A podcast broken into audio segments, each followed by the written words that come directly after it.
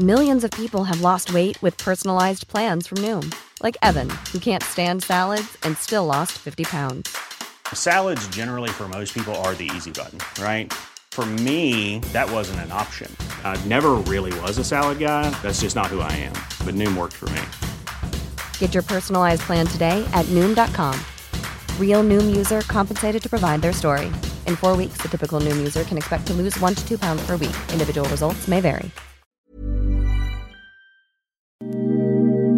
Ahora al aire, a la una, con Salvador García Soto. Un encuentro del diario que piensa joven con el análisis y la crítica. A la una, con Salvador García Soto.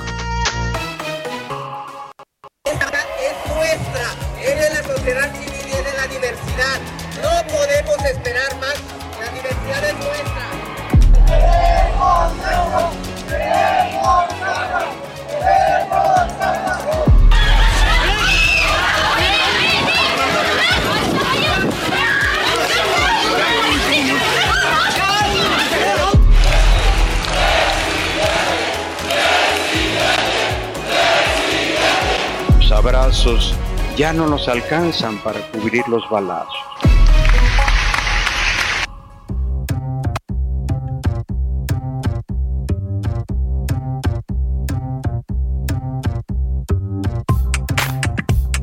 Ya es la una de la tarde en punto en el centro de la República. Los saludamos con gusto. Estamos iniciando a esta hora del mediodía a la una. Este espacio informativo que hacemos para usted todos los días a esta hora del día. Aquí estamos. Aquí nos encuentra en esta frecuencia del 98.5 de su FM, el Heraldo Radio para informarle, para acompañarle y también para entretenerle en esta parte de su día. En este lunes 27 de junio le damos la bienvenida a este espacio. Yo soy Salvador García Soto, lo saludo con gusto a nombre de todos mis compañeros o todo este equipo de profesionales que nos ayuda día a día a informarle con la información más oportuna y verás que va a encontrar usted en la radio mexicana. Estamos de plácemes, por cierto, hoy en el Heraldo Radio. Échense unas mañanitas para arrancar, por favor, si pueden por ahí, porque hoy estamos celebrando el tercer aniversario de este enorme esfuerzo radiofónico que es el Heraldo Radio. Tres años ya de estarle acompañando día a día, tres años y medio en realidad para nosotros. Para la mayoría de los que usted escucha aquí cumplen tres años, pero para este programa que fue el pionero de esta estación del Heraldo Radio, nada más que empezamos en ABC Radio, ya desde entonces se llamaba así el Heraldo Radio pero era se hacía desde ABC Radio, pero esta frecuencia del 98.5 cumple tres años. Nosotros empezamos siete meses antes, en enero de 2019 arrancamos este espacio informativo. O sea, eh, felicidades al Heraldo Radio por sus tres años y a nosotros por nuestros tres años, siete meses que tenemos ya al aire haciendo este esfuerzo radiofónico día a día. Felicidades a todos los que hacen posible esta gran cadena radiofónica que no solo suena aquí en el Valle de México, donde usted nos escucha, sino también en la República Mexicana, donde también, por supuesto, nos sintonizan y mandamos muchos saludos a toda la gente de Guadalajara, de Monterrey, de Tampico, de Oaxaca, de eh, Istmo de Tehuantepec, de la comarca lagunera, también a la gente de Tuxtla Gutiérrez, de Tijuana, Baja California, a todos también en McAllen, en Bronzeville, Texas, y a las ciudades también de Estados Unidos, de Now Media Radio San Antonio y Now Media Radio Chicago. Los saludamos a ambos allá en el territorio de la Unión Americana. Va creciendo, sigue creciendo la familia del Heraldo Radio y nos da mucho gusto en este tercer aniversario. Vamos a los temas que le tengo preparados en este lunes. Antes, déjame le digo, 21 grados centígrados la temperatura acá en el Valle de México. Templadito el clima, ¿eh? Mm, Si me apura un poco fresco, yo hasta me puse suéter el día de hoy. Eh, está un poco fresco, nublado, ha salido el sol eh, esporádicamente a lo largo de esta mañana. eh, y bueno, pues eh, también hay probabilidades de lluvia 69% para la tarde. Así es que tómese sus precauciones y le deseo que esta semana vaya comenzando bien para usted, que este lunes Lunes difícil de comenzar siempre la semana, pero que vaya marchando bien para usted, que se vayan cumpliendo sus objetivos para este día y para esta semana. Y si le ha salido algún problema, algún contratiempo, algo que no ha podido resolver todavía, pues ánimo, ánimo que nos queda la mitad de este día y, lo que resta de la semana para resolver cualquier situación adversa. Y ahora sí vamos a los temas que le tengo preparados para abrir semana. Último adiós en Cerocahui, Chihuahua, en la Sierra Tarahumara. Hoy le dan el último adiós a los sacerdotes jesuitas Javier Campos y Joaquín César Mora. Eh, ayer en una misa en Chihuahua, los sacerdotes pidieron al presidente López Obrador que cambie su estrategia de los abrazos no balazos. Le dicen al presidente de todas las formas posibles que su estrategia no funciona. Y bueno, no lo dicen, no solo es que ahora lo diga la Iglesia Católica, lo hemos dicho muchos mexicanos y sobre todo lo dice la realidad, la realidad y las cifras que no mienten. Casi 122 mil asesinatos en lo que va de este gobierno, asesinatos violentos, pues deberían de hacerle pensar al presidente que no está funcionando algo. Porque él dice que el pasado, sí, el pasado fue muy violento. Calderón se equivocó, si usted quiere, con su estrategia, incendió al país, nos metió a una dinámica que no conocíamos los mexicanos de violencia, de muerte, de asesinatos. Pero este gobierno ya superó a Calderón, ¿eh? O sea, ya el argumento de fue culpa de Calderón se va quedando atrás, porque en cuatro años casi de gobierno ya hemos superado a todo el sexenio de Calderón. Ya superamos a los primeros cuatro años de Peña Nieto y este gobierno va imparable en sus cifras de violencia y es lo que no quiere reconocer el presidente López Obrador. y en respuesta ya les contestó el presidente a los eh, eh, sacerdotes de la Iglesia Católica que han estado cuestionando a partir del asesinato de estos dos jesuitas su estrategia de seguridad, pues dice que no la va a cambiar y que pues ellos son este, ¿cómo les dijo? Que no se están apergollados, así le dijo, apergollados es la palabra que utilizó, con los eh, intereses de las clases más altas, así les dice el presidente, incluso los critica porque dice que no se parecen al Papa Francisco, que no obedecen su misión. Y vamos también a platicarle de la marcha, la marcha este sábado de la comunidad LGBT. T, T, 3 T's, y más, la comunidad, eh, eh, pues aquí en la Ciudad de México, eh, celebró con una marcha, 250 mil personas acudieron, por ahí hubo una escena donde Claudia Sheinbaum, que quería ah, inaugurar la marcha, pues tuvo a la gente ahí esperando, se molestaron algunos colectivos porque se tardó la jefa de gobierno, les dijeron que llegaba a cierta hora y tardó en llegar, eh, creo que cerca de 15, 20 minutos, y esto molestó a la gente porque dijeron, oye, pues este no es un acto oficial como para tener que esperar a la jefa de gobierno hasta que no nos diga ella, no podemos salir. Bueno, vamos a hablar de la marcha, que hubo fiesta, hubo de todo, por supuesto, consignas, reclamos, eh, denuncias, un poco de todo en ese, en ese sábado en el que la ciudad se pintó con los colores del arco iris. Donde también hubo otra reunión, pero esta de otro tipo fue en Coahuila, ahora fue Morena y, el PRI, los que se disputaron las plazas allá en Coahuila. El sábado el PRI organizó un evento, su gobernador Miguel Riquelme, con 35 mil personas, una sesión del Consejo Político, donde dijo el gobernador que no piensa negociar, ¿eh? que no piensa entregar el Estado, que le va a ganar a Morena con todos sus programas sociales y que lo van a derrotar en las urnas. Eso dice Miguel Riquelme, el gobernador priista de Coahuila.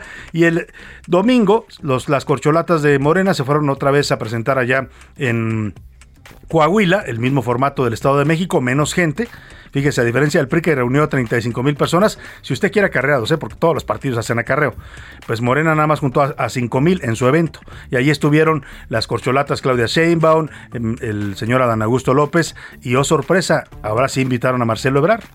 Ah, perdóneme, ahora sí invitaron a Ricardo Monreal que la vez pasada le hicieron el feo a Canto Luca, bueno, pues ahora lo invitaron, estuvo ahí en el templete, dio su discurso y el ausente, el gran ausente, por eso me andaba cuatrapeando el nombre, fue Marcelo Ebrar, que no se presentó porque tiene COVID. En los deportes, calienta motores. A unos días de comenzar la apertura del 2022, el Cruz Azul le ganó al Atlas la Supercopa de la Liga. Además, comenzó el sueño. La mexicana Fernanda Contreras disputa ante Magda Linet su primer juego oficial en el torneo de Wimbledon. Vamos a estar muy pendientes de la actuación de esta mexicana que está haciendo historia allá en Wimbledon. En el entretenimiento, Priscila Reyes nos va a contar sobre los famosos que anduvieron en la marcha del orgullo gay en la Ciudad de México. Además, volverá o no Johnny Depp a interpretar al capitán Jack Sparrow, esto para la saga de Disney de los Piratas del Caribe. Nos va a responder esta duda Priscila Reyes. Quédese con nosotros aquí en A la Una, tenemos la mejor información, el entretenimiento, la música, eh, todo para que usted, nuestras colaboraciones, por supuesto, las opiniones, las entrevistas, todo para que usted comience su semana muy bien informado y de buenas además. Vámonos a las preguntas preguntas de este lunes. Esta es la opinión de hoy. Y para que usted participe con nosotros y nos ayude a hacer este espacio que es suyo, le hago estas preguntas en lunes. Este fin de semana, una vez más, la Iglesia Católica cuestionó, criticó la Iglesia del gobierno de López Obrador, la, la estrategia, perdóname, de la estrategia de seguridad del gobierno de López Obrador. Dijo que los abrazos no están funcionando, que el país está cayendo en un estado de eh, estado fallido, en una situación de estado fallido y que pues estamos en la ley de la selva, así lo dicen literalmente los sacerdotes en sus mensajes en estos días a propósito de la muerte de dos sacerdotes jesuitas. Hoy les contestó el presidente, les dijo que ellos pues no tienen razón, que su estrategia está bien y que lo que pasa es que ellos están apergollados por la oligarquía, así lo dijo el presidente, es decir, que están muy pues cercanos a las clases más pudientes del país. En este intercambio, el presidente dice mi estrategia funciona, la Iglesia Católica dice que no. ¿A quién le da usted la razón? A la iglesia, tienen razón porque la violencia mantiene asolados a los mexicanos, a López Obrador porque su estrategia está funcionando poco a poco, o ninguno de los dos, y debe haber un cambio radical en materia de seguridad en el país. ¿Qué dice de ese tema? El segundo tema que le pongo sobre la mesa, este viernes la autoridad aeroportaria, bueno, pues el aeropuerto de la Ciudad de México, la dirección del aeropuerto, dijo que no se puede permitir que los pasajes de Uber, o sea, que las aplicaciones pues de transporte, Uber, Didi, Cabify, todas estas que usted conoce y que utiliza, entren al aeropuerto. O sea, usted ya no va a poder ni pedir un Uber cuando llegue al aeropuerto, ni llegar en Uber. O sea, no están dejando entrar a, los transportes de aplicación. Aquí nos lo había adelantado hace unos días el subsecretario de Transportes, Rogelio Jiménez Fons, hasta se lo pregunté yo. Le dije, oiga, ¿cómo que ya no van a dejar a los Ubers? Dijo, no, es que es, ilegal. Bueno, pues ya empezaron, desde el viernes hay operativos para que los Ubers no entren. Los, literalmente hay policías vigilando a los Ubers. ¿eh? No vigilarán otras cosas, la inseguridad en la Ciudad de México, etcétera, pero están vigilando que los Ubers no entren al aeropuerto. Y mucha gente molesta, porque mucha gente para llegar o para salir del aeropuerto utilizaban ese servicio de Uber, porque es más barato que los taxis que nos venden ahí, que además usted compra un boleto de esos taxis y tiene que hacer una fila enorme, esperar hasta que le toque turno, puede pasar ahí 20 minutos, media hora haciendo fila. Y bueno, pues es parte de lo que se ha decidido y yo le quiero preguntar qué opina usted de esta medida. Ni en la terminal 1 ni en la 2 usted puede tomar Uber o pedir Uber, ni puede tampoco llegar en Uber, ni siquiera lo dejan entrar al Uber. ¿eh? Si lo detectan, lo sacan de inmediato y lo bajan a usted del carro. ¿eh? Ya vi escenas el fin de semana, el viernes, de gente que ya estaba en el Uber subiéndose y la policía llegaba y los bajaba y corrían al Uber y a la gente la dejaban ahí tirada. Imagínese, usted ya, ya pagó, ya hizo su, porque se lo cobran en cuanto usted lo pide, ¿no? En cuanto usted acepta el precio, bueno, pues ahí se lo van a fregar también a usted si está pidiendo estas aplicaciones en el aeropuerto. ¿Qué piensa de la medida? ¿Está bien? ¿Los taxistas deben tener prioridad? ¿Está mal? ¿Pésimo? ¿Es un monopolio y no nos deja opciones a los usuarios? ¿O de plano los taxistas doblegaron al gobierno? Y finalmente le hago una tercera pregunta. El lunes, ya sabe que los lunes pues arrancamos con todo esta emisión. Y la tercera pregunta tiene que ver con las tarjetas de crédito, también con los créditos en general. ¿eh? Si usted tiene créditos contratados en este momento, aguas. No deje de pagar, porque si deja de pagar, los intereses se le van a disparar a las nubes, literalmente. Con el incremento del 7.75% que autorizó el Banco de México, es el incremento más alto en las tasas de interés que hemos tenido en este país.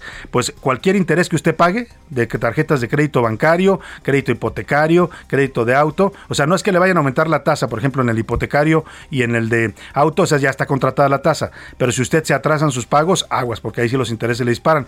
Y la tarjeta de crédito es así, cuidado. Si usted no paga todo lo que consume al mes, si es usted de los que les gusta hacer pago mínimo y dice, ahí me la voy llevando y me la voy campechaneando, aguas, porque se le puede venir de verdad una deuda que usted no va a poder controlar. Yo le quiero preguntar qué hará usted con sus tarjetas de crédito, con sus créditos en esta situación. Muchos expertos incluso recomiendan, si no le es indispensable la tarjeta, si usted puede mantenerse con sus ingresos, pues guarde de la tarjeta, ¿eh? deje de usarla porque puede meterse en un problema. O si tiene una deuda, córrale, consiga prestado y páguela, porque si no paga, se le va a empezar a incrementar, sobre todo en tarjeta de crédito. Y en los otros, en los créditos de auto, de, de casa, pues ahí nada más la recomendación es que no deje de pagar a tiempo su mensualidad porque si deja de pagar, sí le pueden fincar intereses muy, muy altos. Y le estoy diciendo en serio, ¿eh? son muy altos los intereses que usted va a pagar en ambos casos, en préstamos de nómina, en todos estos préstamos. Esos que le ofrecen a usted en Internet, cuidado, ¿eh? porque mucha gente se ha hecho muy, muy dada a que ahí en, las redes sociales, en el Facebook, en Twitter, hasta en el WhatsApp, le mandan, te prestamos a partir del que ya, más pícale aquí, te prestamos 5 mil, 10 mil pesos, lo que necesites. Pero los intereses que usted va a pagar, si ya eran altos antes, en este momento van a ser del doble o el triple. Así es que tenga mucho cuidado con este tema del crédito y quiero preguntarle qué va a hacer usted con sus créditos y con sus tarjetas de crédito en este momento ante esta advertencia que están dando a tiempo los expertos. Usarlas, pero con responsabilidad y pagando totales, no hacer pagos mínimos. Las voy a guardar de plano, más vale no usarlas por ahora o de plano yo no uso tarjetas de crédito, ¿no? ni tengo créditos, así es que no me preocupa. El número para que nos marque 5518 41 51 99 es el número donde puede contactarnos por texto o por voz. Usted decídalo. Aquí lo importante es que su opinión cuenta y sale al aire. Y ahora sí, vámonos al resumen de noticias, porque esto como el lunes y como la semana ya comenzó. Por los suelos.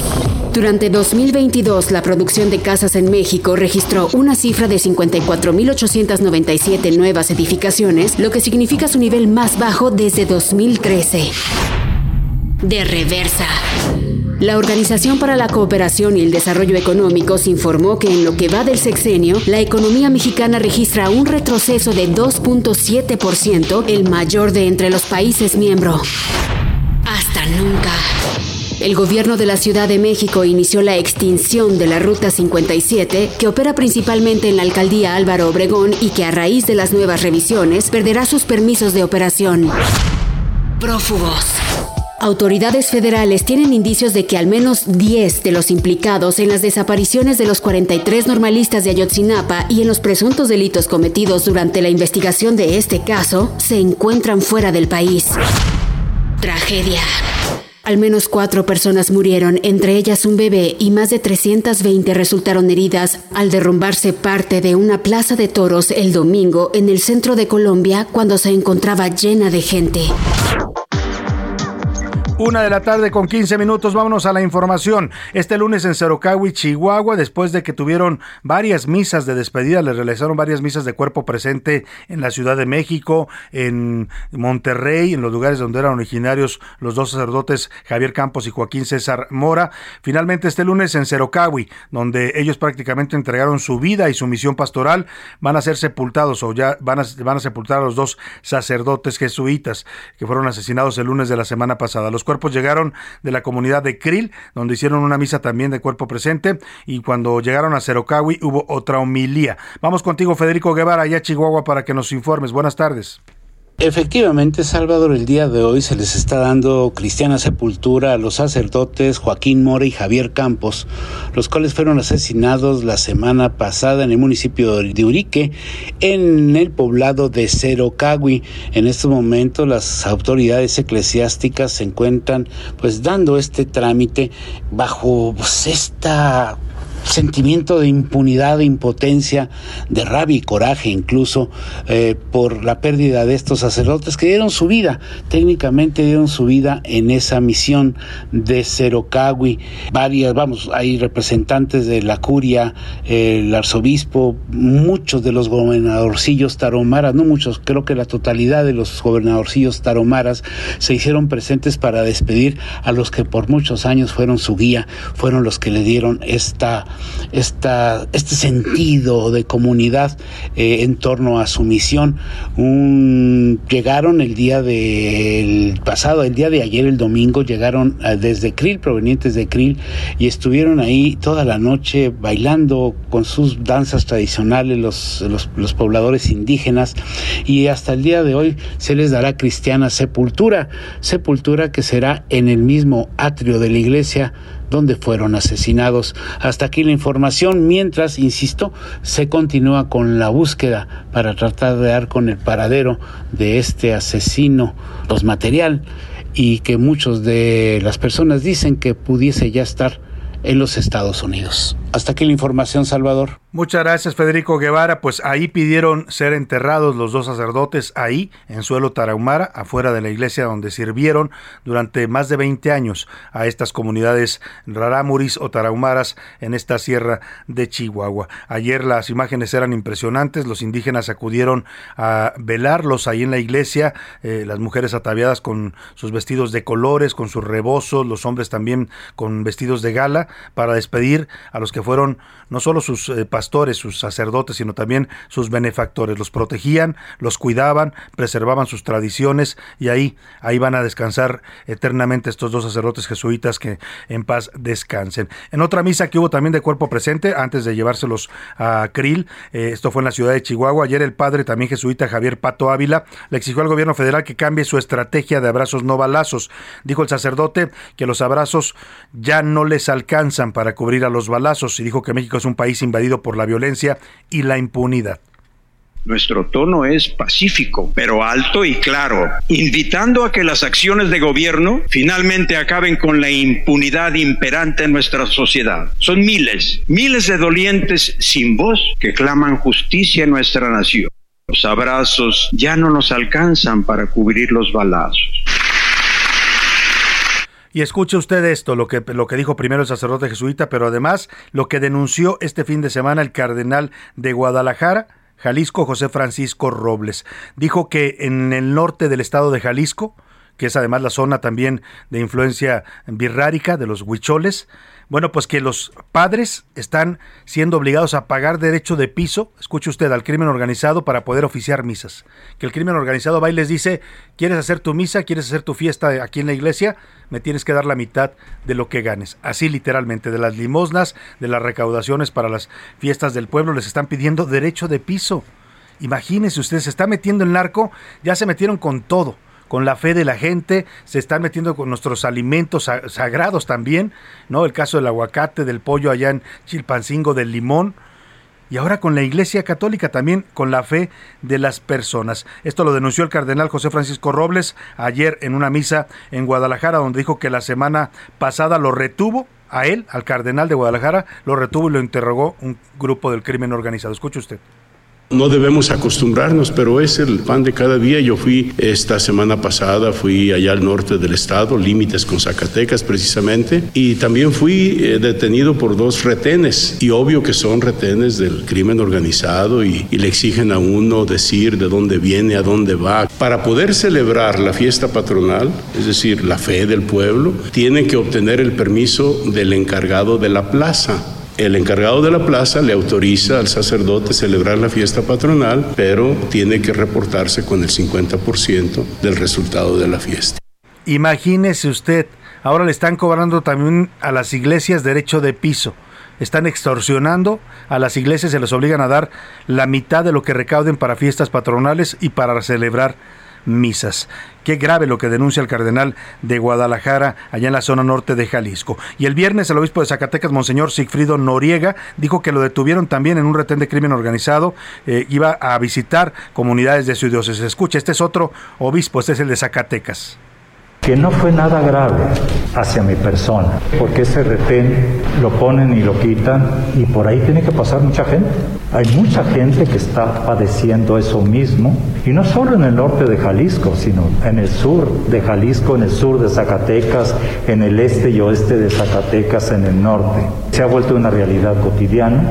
Hacia mi persona no pasó nada, ¿por qué? Pues rápido, fue cuestión de, de un minuto no, no entorpeció mi, mi, programa que tenía ese día en Tenzompa, no lo entorpeció. Pero sí yo quisiera hacer esa lectura y también esa invitación a las autoridades, sobre todo federales, que reconozcan lo que está pasando. Cambio de estrategia, porque esto se nos está yendo de las manos no sabemos. Reconozcan la estrategia, porque eso se nos está yendo de la mano. Que reconozcan la realidad, pide el obispo de Zacatecas, y cambien la estrategia. Ya les contestó el presidente López Obrador de manera genérica a todos los jerarcas de la Iglesia Católica que han cuestionado en estos días duramente, con discursos bastante fuertes, usted los ha escuchado y aquí se los hemos presentado, la estrategia de seguridad que dicen no funciona, nos está llevando a un país en el que vive o impera la ley de la selva el más fuerte es el que se impone y el más fuerte pues es el narco porque el gobierno ha decidido cruzar los brazos y voltear la vista para otro lado, no defender a los mexicanos. Esto le respondió el presidente, se les fue a la yugular, ya sabe, el presidente más que responder a, a las críticas, ataca y así atacó hoy a los sacerdotes de la Iglesia Católica en México. Se les olvida incluso hasta a los religiosos, con todo respeto, que no siguen el ejemplo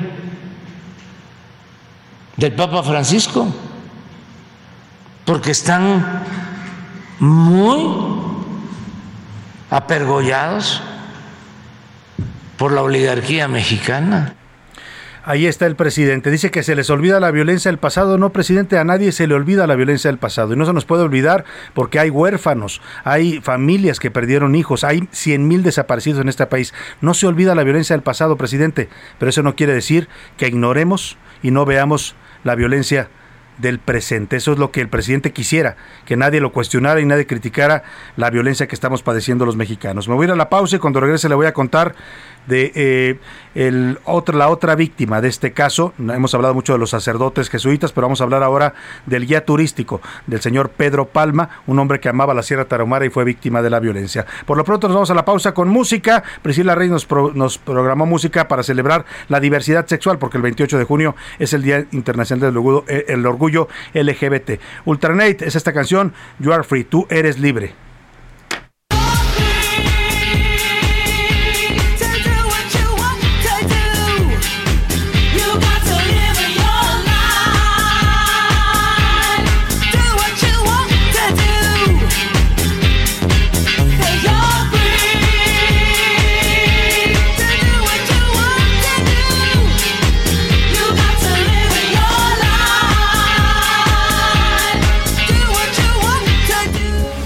Radio, con la H que sí suena y ahora también se escucha. Sigue escuchando a la una con Salvador García Soto. Amigos del Heraldo Radio, soy Salvador García Soto. Quiero simplemente comentarles la maravilla que es para nosotros celebrar tres años del Heraldo Radio. Es de verdad una satisfacción porque no son tres años que nos, nos hagan sentir vanidad. Lo que nos hace sentir es que en estos tres años hemos podido conectar con usted, con el público, con quien escucha todos los días la radio y con quien nos ve a través de las palabras. La verdad es eh, pues un buen momento para agradecerle a todo nuestro público que con su preferencia poco a poco ha hecho del 98.5 ya una de las estaciones más escuchadas en el Valle de México. En el caso de nosotros, a la una, con su servidor Salvador García Soto, nos hemos ido posicionando ya en el gusto de la gente y eso nos da mucho gusto. Aquí estamos y aquí seguiremos, esperemos muchos años más. Por lo pronto, hay que celebrar y queremos celebrarlo con usted, que es nuestro público. Sin usted, simplemente no seríamos nada. El Heraldo Radio, tres años. Gracias por su preferencia. Celebramos tres años. Heraldo Radio, con la H que sí suena y también se escucha.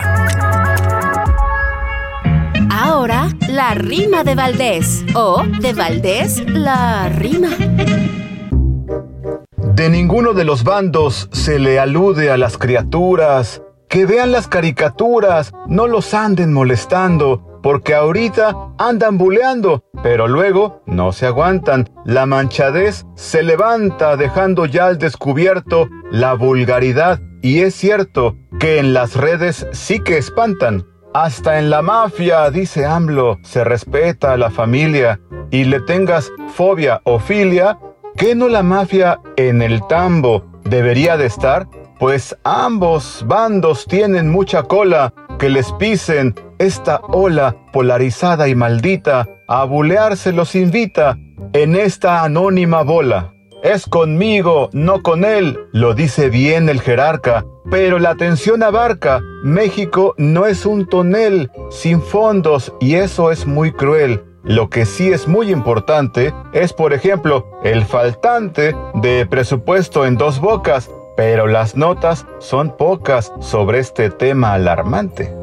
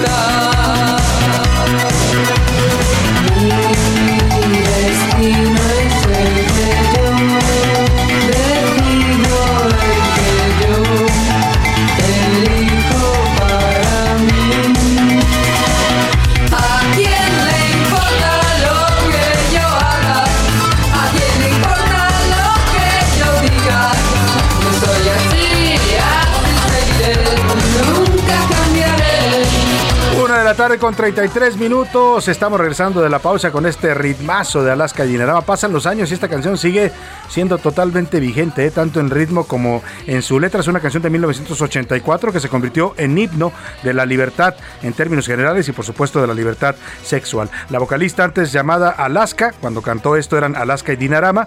El disco se llamaba Ni tú ni nadie. Un gran disco, por cierto, ¿eh? de los mejores discos de esa época del famoso el movimiento del rock en español. Hoy se le conoce como Fangoria. Por cierto, nacida en México, ¿eh? la señora Fangoria o Alaska nació en México y luego emigró a España y allá hizo su carrera artística. Escuchamos un poco más de A quién le importa y seguimos aquí en la Una con, celebrando esta semana a la diversidad sexual. A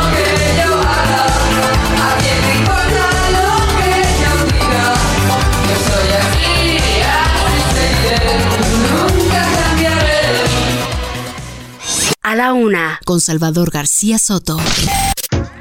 Y vamos a más información. Eh, le decía antes de irnos a la pausa para eh, continuar con esta historia. Ya le decíamos que despidieron, le dieron ya sepultura a los sacerdotes eh, jesuitas asesinados el pasado lunes. Fueron enterrados ahí en el atrio de la iglesia, la que fue su iglesia, la que fue su casa durante 20 años, desde donde realizaron toda esta labor de, benefactora hacia los rarámuris de esta zona. Bueno, pues el otro, la otra víctima, de hecho la víctima original de toda esta historia es el señor Pedro Palma. Pedro Palma, que era un guía, Pedro Eliodoro Palma, eh, se llamaba en vida, era un guía de turistas en esta zona de la Sierra Tarahumara, eh, era conocido por la gente por, por su inmenso conocimiento de la región, por el amor que le tenía, la forma en que hablaba y les explicaba a los turistas todas las riquezas naturales, culturales, históricas de esta zona era, pues era la verdad excepcional. Aquí supimos su historia. Al principio hablamos con su hijo pensando que él había sido secuestrado. Nos decía su hijo, el cardiólogo Ricardo Palma, eh, que vino desde España para tratar de saber qué había pasado con su padre. Al final, pues se supo que él había sido la primera víctima. Él es el hombre al que persiguen después de este incidente en el partido de béisbol, donde estaba este sujeto, el chueco. Eh, pierde el partido, se molesta, secuestra a dos jugadores del equipo contrario. Él patrocinaba a uno de los equipos de niños de béisbol eh, en algún sentido se ve involucrado en esta discusión el, guía de turistas, me imagino que trata de defender, de defender a los niños que se están llevando y lo persiguen. Lo persigue este sujeto, eh, él se refugia en la iglesia y es donde lo asesina. ¿Quién era Pedro Palma, este hombre que dicen muchos amaba como pocos a la Sierra Tarahumara? Aquí le presento su historia.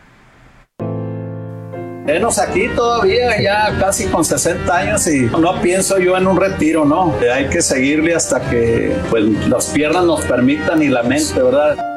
Pedro Palma era un guía turístico con más de 40 años de compromiso y servicio con la Sierra Tarahumara. Nació en una pequeña casa de adobe en el poblado de Teporachi, Chihuahua. Poco después se mudó a un albergue. A los 16 años cruzó a los Estados Unidos como indocumentado en busca de un mejor futuro. Así lo dijo su hijo Ricardo Palma.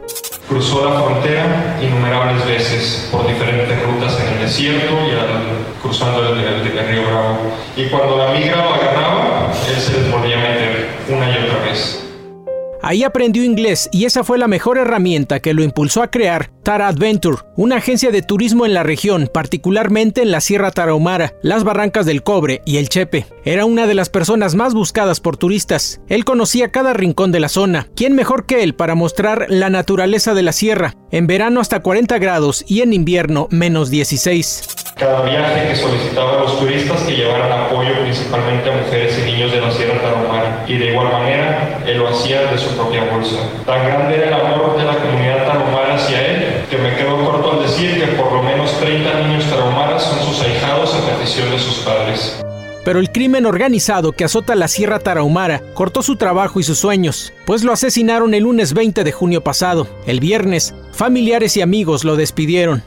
¿Y qué vino a traer Pedro Eleodoro a la vida? Pues alegría, paz, confianza, luz, fuerza. Eterno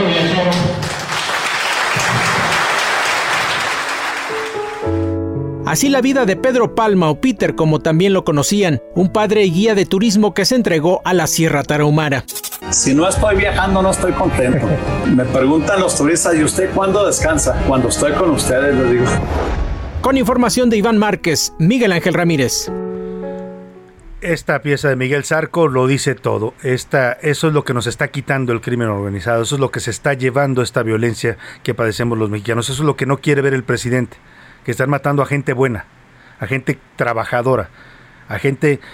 Este era un padre de familia, usted escuchó cómo hablaba de él su hijo, con qué amor lo describían las personas que lo conocieron. Un hombre que trajo luz, que trajo fuerza, que trajo alegría al mundo. Eso es lo que nos está robando esta violencia que padecemos en México. Vamos a otro tema importante. A la una, con Salvador García Soto. Y viene mientras la violencia nos asfixia, pues los políticos piensan en lo que único que les importa, los cargos públicos, ¿no? En fin de semana, Coahuila se volvió escenario otra vez de la guerra electoral. Falta un año, exactamente un año. Las elecciones en Coahuila, igual que en el Estado de México, van a ser el próximo 4 de junio de 2023. Pero ya desde ahorita los partidos andan sonando los tambores de guerra. Hubo dos eventos el fin de semana allá en Coahuila. El primero ocurrió el sábado pasado en la ciudad de Saltillo, donde el PRI eh, encabezado por el gobernador de ese estado, priista Miguel Riquelme, junto con el dirigente nacional Alejandro eh, Alejandro Moreno Cárdenas, encabezaron una reunión del Consejo Político Nacional, una reunión que reunió a 35 mil militantes del PRI. O sea, eh, antes de que llegaran eh, los de Morena, que llegaron el domingo a Coahuila, pues el gobernador quiso enseñarles eh, el músculo, ¿no? Pelarles los dientes, como se diría en el argot, ¿no? Para que vieran que ahí hay fuerza del PRI y que no se van a dejar derrotar. Y eso fue lo que dijo el gobernador en su discurso. No vamos a negociar no vamos a entregar el Estado y le vamos a ganar a Morena, con todo y que usan sus programas sociales, que usan los recursos del gobierno, le vamos a ganar a la buena, dijo con las reglas democráticas. Fue lo que advirtió el gobernador Miguel Riquelme. Eso fue el sábado. El domingo la gente de Morena llegó con todo y sus corcholatas presidenciales, pero ellos se fueron a un municipio, eh, Francisco y Madero se llama el municipio, porque ahí gobierna un eh, alcalde de Morena. Eh, en un evento mucho más pequeño, cinco mil personas, pero con toda la faramaya, ¿no? Llegaron Claudia Sheinbaum, el señor Adán Augusto López, llegó Ricardo Monreal, que ahora sí lo invitaron, ¿no? Se ve que le escaló, que los anduvo criticando fuertemente por no haberlo invitado a Toluca a un evento similar. Hace, fue el 14 de junio aquel evento. Y ahora sí le dijeron, bueno, pues véngase, señor Monreal. Lo subieron al templete, lo mostraron como si fuera corcholata, aunque todo el mundo sabemos, y el mismo Ricardo lo sabe, que no es una corcholata pues del gusto del presidente, ¿no? El presidente tiene tres, que son Marcela, Marcela, perdóname, Marcelo, Claudia y Adán Augusto, ¿no? Y Marcelo no fue ayer porque el canciller pues está contagiado de COVID, está aislado todavía. Los que sí llegaron fueron estos tres que le mencionaba, Sheinbaum, la jefa de gobierno, Adán Augusto, secretario de gobierno, y Ricardo Monreal, líder del Senado. También estuvo el dirigente nacional del, de Morena, Mario Delgado, Delgado, perdóneme, y les dijo a las corcholatas pues que dejen sus egos atrás, que no dividan y que sean compañeros. El evento fue en, la, en el Centro Cultural Benito, Benito Macías, ahí en el municipio de Francisco y Madero. Hubo discursos pues eh, de unidad, mucha unidad, mucha unidad, pero uno ve las caras, por ejemplo, de Sheinbaum y de Dan Augusto cuando está hablando a Monreal, porque Monreal se lanzó con todo, ¿eh? Monreal dijo, a ver, necesitamos reglas claras, necesitamos que la militancia elija, que nosotros seamos quienes elijan a los eh, candidatos, a los dirigentes, o sea, como diciendo, fuera el dedo presidencial, ¿no?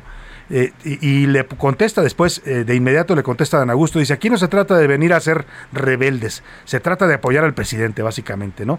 De apoyar a la cuarta transformación. Y le decía, mientras hablaba Monreal, las caras de los otros eran así como de que, híjole, de incomodidad total. O sea, mucha unidad en el discurso, pero en los hechos el riesgo de fractura en Morena cuando se defida al, candidato presidencial está latente. Vamos a escuchar esta nota que nos preparó Luis Pérez Curtet sobre el evento de unidad morenista el domingo en Coahuila se realizó la segunda asamblea informativa de Morena, Unidad y Movilización. En esta ocasión fue en el estado de Coahuila. Los aspirantes a la presidencia de México, Adán Augusto López y Claudia Sheinbaum, fueron recibidos en el aeropuerto con mantas y porras. Además, se habían bardas con sus nombres y lonas en puentes peatonales a lo largo de la carretera de Torreón al municipio de Francisco y Madero. Claudia Sheinbaum dijo que estos actos no están fuera de la ley.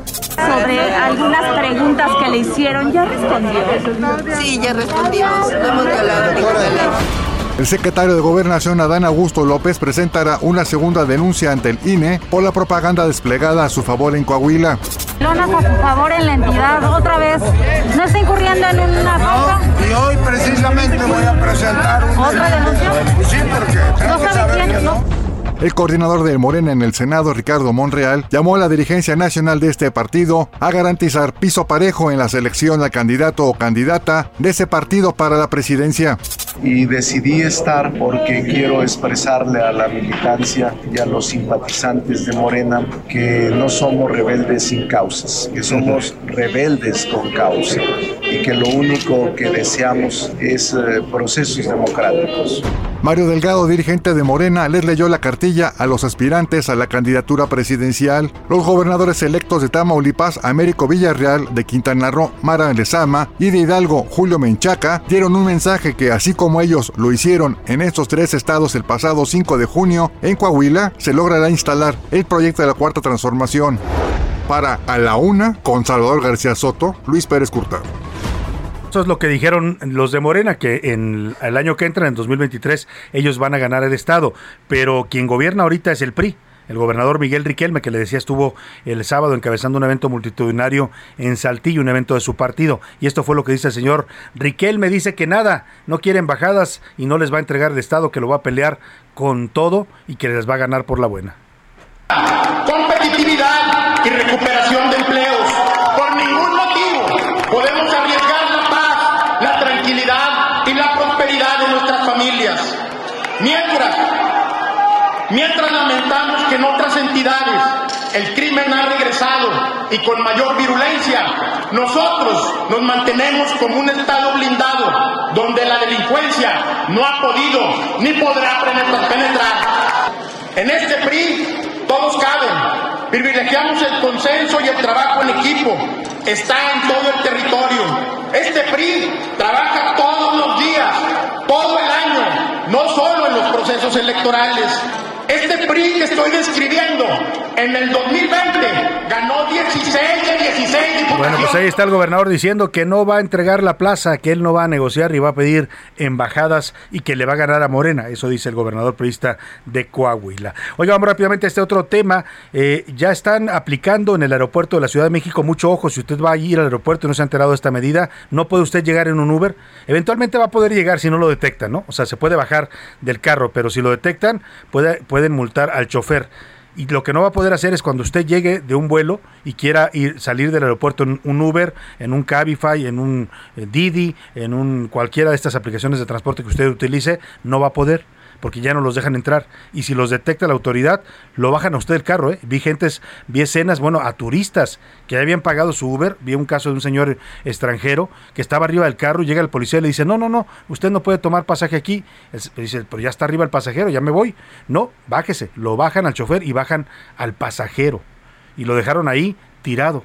Bueno, pues aguas porque ya según las autoridades se va a multar hasta con 43 mil pesos a los choferes de las eh, aplicaciones de transporte que vayan a recoger o a dejar pasaje en el aeropuerto. Funciona esto en las dos terminales. Está prohibido, incluso hay leyendas ya en el aeropuerto, en las áreas de, de llegadas y salidas en donde usted lo dejan pues en los en la en la sobre la calle donde usted se baja del carro pues hay leyendas que dicen que está prohibido prestar servicio o abordaje de pasajeros en taxis de plataforma digital.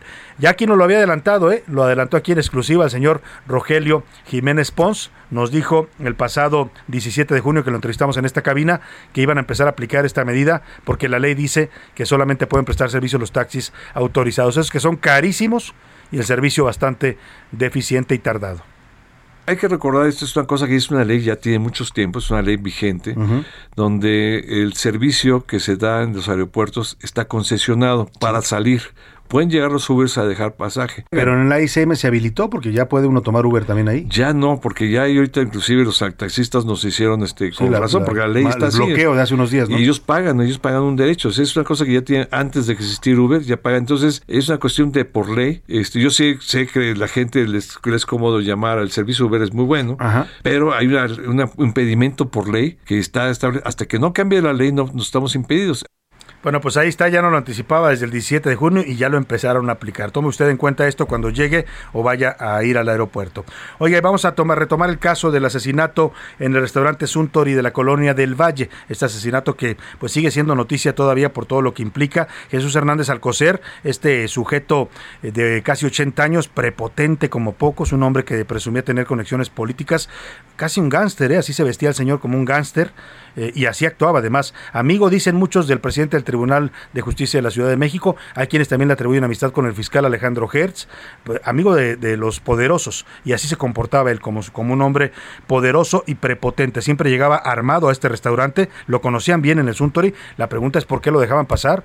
Oiga, un lugar que usted le ofrece, porque yo voy habito, con cierta frecuencia a reuniones de trabajo ahí, usted le ofrece seguridad y dejan entrar a un hombre armado que sabían que llevaba siempre su pistola con él delicado para este restaurante, me parece que también le va a afectar con su clientela. Bueno, eh, han empezado a salir historias de que este hombre era un hombre violento, prepotente, le digo. Ha tenido seis matrimonios y parece que varias de sus mujeres pues eh, también sufrieron violencia, incluso algunas murieron en condiciones que ahora se dicen sospechosas, ¿no? Una se cayó de un piso muy alto, otra amaneció muerta y vaya usted a saber si también el señor no terminó asesinándolas. Pero una de sus ex esposas eh, fue pues ha decidido denunciarlo, está peleando con él y, su abogada Jessica González Hermosillo eh, platicó en Twitter una anécdota de cuando su cliente las contrata para defenderla de este sujeto, el señor Jesús Hernández Alcocer, y dice cómo en una plática, bueno, ahora le voy a pedir que nos lo platique él mismo, que cuando llegan los abogados a tratar de negociar con él el divorcio, la separación, lo primero que hace es ponerles un arma sobre la mesa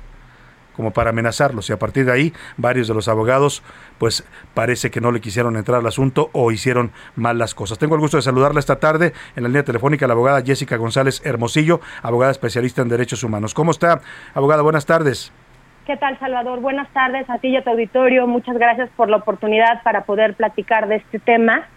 Eh, sí me gustaría antes aclarar, eh, hay una confusión yo no soy abogada de la esposa del señor Hernández Alcocer. Ah, no, ¿de quién es? Yo soy, usted? Te, comento, mira, yo tengo una clienta a la que hemos estado apoyando ya desde hace varios años. Sí.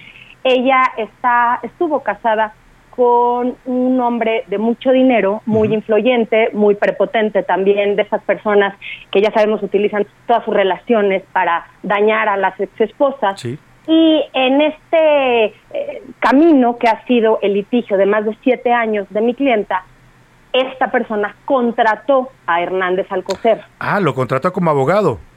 No como abogado, porque nunca estuvo autorizado en el expediente. Claro. Era el conciliador, el negociador. Ah. Entonces, Hernández Alcocer busca a la mitad del equipo que entonces tenía mi clienta, eran dos hombres y dos mujeres. Sí. Solamente busca a los hombres lo cita en el Suntory, ¿no? De la colonia del Valle, donde ocurre todo Era como su centro de operaciones, ¿no? Al parecer así era, ¿no? Porque además la descripción es muy parecida a lo que a nosotros en algún momento nos comentaron los abogados que se reunieron con él, eh, hasta la vestimenta, ¿no? Eh, también eh, le gustaba vestirse, como bien lo dijiste, como gánster. Corbata de brillantes, reloj caro de brillantes, ¿no?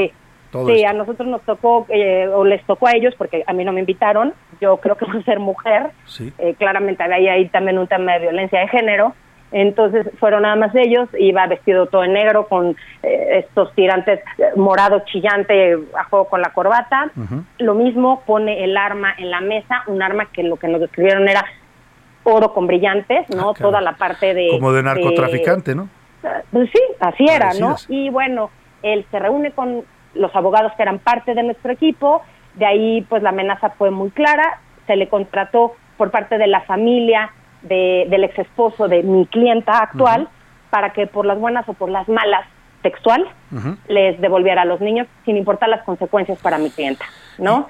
Y bueno, Terrible, la terrible. ¿En qué va? Ah, ya después de eso dice usted que los abogados pues empezaron a hacer patos, ¿no? Y empezaron a cometer errores que al parecer eran intencionales. Así es. Así es, honestamente fueron errores que ni un muchacho eh, que apenas está acabando la carrera hubiera cometido, entonces pues honestamente yo sí tengo mis dudas, no tengo pruebas, pero los errores eran, eh, vaya, uno más uno son dos y todos lo sabemos y ellos están cometiendo errores que fueron imperdonables y que al día de hoy seguimos pagando las consecuencias de esos errores, ¿no? Entonces, eh, pues sí, con esto que ocurrió, sí es un, un llamado de de auxilio por parte de mi clienta y por parte mía para decirle al magistrado Rafael Guerra que por favor chequen todos los asuntos, no solo el nuestro, todos los asuntos en los que estuvo involucrado este hombre que además tenía muchísima influencia en el Poder Judicial y eso nadie lo puede negar, para que chequen qué tanto los contaminó. Y para que también nos permitan hablar, nos permitan expresarnos. En mi caso, el caso de mi clienta, hay cuatro niños de por medio que se han cansado de pedirle a los jueces y a los magistrados que se quieren quedar con su mamá. Y ellos insisten en llevarlo con el papá. Y honestamente también lo que nos preocupa es que si ya contrataron a un personaje como Hernández Alcocer, pues, que sigue, ¿no? Sí. ¿Cuál va a ser el siguiente eh, abogado conciliador, entre comillas, que puedan contratar. Exacto, pues ahí está la denuncia, eh, que involucra a este personaje, pero en realidad es un tema también pues de manipulación de la justicia a través de estos personajes prepotentes como era el señor Hernández Alcocer. Vamos a estar pendientes, abogada y Jessica González, y si usted decide y quiere hacerlo, después podremos platicar también la historia de su clienta si ella decide hacerla pública. Muchísimas gracias, Salvador. Gracias por escucharnos. Es muy importante que nos den estos foros. Sin duda. Gracias de verdad. Gracias, la, contactamos, abogada. Muchas, muchas gracias. Muchas gracias. Pues vaya caso, ¿eh? Describe de pe a pa a este personaje prepotente. Ese es el hombre que mató a esta joven cantante Irma Lidia. Hay diferencias sobre la edad. Unos dicen que tenía 21 años, dice por ahí que no, que en realidad tenía 40. Más allá de la edad, el tema es que la asesinó un feminicida que ya fue, por cierto, enviado a, a la cárcel. ¿eh? Lo mandaron al reclusorio norte este sábado el juez dictó la vinculación a proceso y lo dejaron en la cárcel por riesgo de fuga. Vamos a la pausa con música, lo dejo con esto y regreso con usted.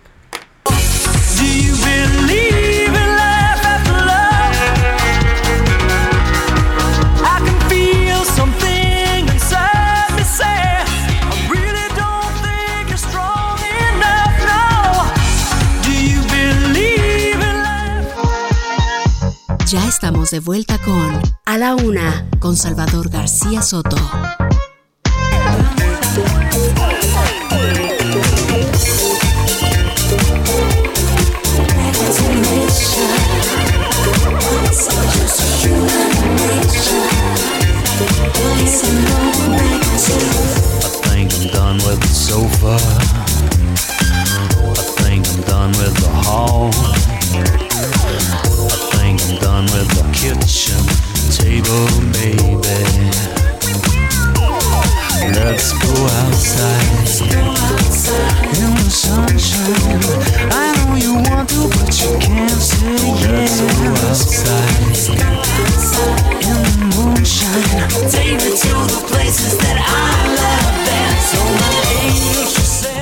Tarde en punto en el centro de la República. Los saludamos con gusto, iniciando a esta hora del mediodía, la segunda hora de A la Una. Vamos ya a la segunda parte de este espacio informativo, todavía, todavía con mucho material, con muchos temas, historias, noticias, entrevistas. Vamos a tener, por supuesto, sus mensajes y opiniones.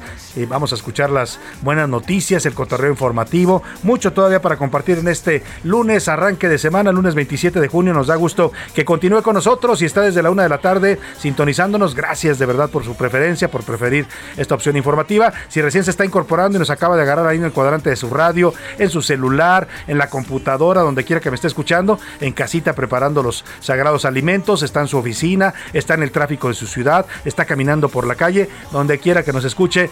Gracias de verdad, esto es a la una. Yo soy Salvador García Soto y los saludo con gusto a nombre de todo este equipo de profesionales que me acompaña. Hemos regresado de la pausa con el señor George Michael y esta canción que se llama Outside o Afuera, una canción de 1998 que invita a todos a salir del closet y ser libres con su sexualidad. George Michael murió en 2016 a los 53 años por una enfermedad cardíaca y se convirtió también en un cantante pues que era eh, símbolo de la comunidad LGBT a nivel internacional. Escuchemos un poco más del señor George Michael y afuera y seguimos con más aquí en A la Una.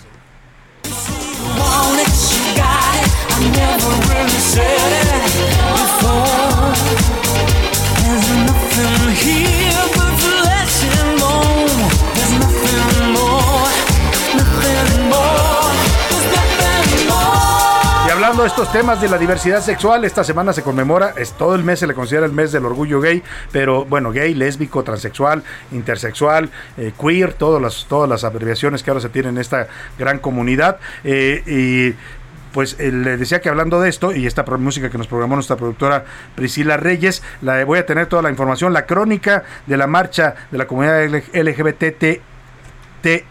LGBTTI y más que se realizó aquí en la Ciudad de México. 250 mil personas, ¿eh? Hubo eh, eh, fiesta, hubo también consignas, hubo de todo en esta eh, marcha del orgullo gay en la Ciudad de México. También le contaré sobre la falta de acciones del gobierno contra el crimen que permite el aumento de las extorsiones. No está nadie controlando esto. Ya le decía hace rato que hasta a las iglesias ahora las están extorsionando allá en Jalisco, según lo que denunció este fin de semana el cardenal de Guadalajara. Bueno, pues empresarios, comerciantes, si usted es dueño de una tiendita, a cualquiera está extorsionando el crimen organizado y esto es algo muy grave. Vamos a tener un reporte de cuánto les cobran a los mexicanos por trabajar. Y cuando digo cuánto les cobra, el narcotráfico. Para permitirles laborar, trabajar, ganarse eh, pues el sustento de manera honrada, tienen que pagarle al crimen organizado. ¿Por qué?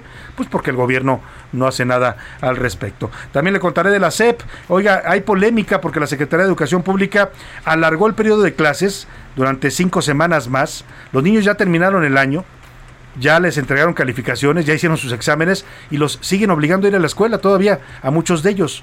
Y la pregunta es, ¿a qué van? A hacerse tontos y además, si usted va a una escuela pública, pues bueno, el niño ahí está en la escuela sin hacer nada, ¿no? Jugando, eh, pasando el rato ahí en el salón porque ya los maestros no tienen materias que impartir, ya se terminó el curso. Pero si va a una escuela privada, este alargamiento del, del año escolar, pues está haciendo que algunos padres les cobren un mes más con lo caras que están las colegiaturas en las escuelas particulares. Vamos a hablar de ese tema importante sin duda alguna. Oye, y antes de continuar, a ver si me vuelven a echar por ahí las mañanitas.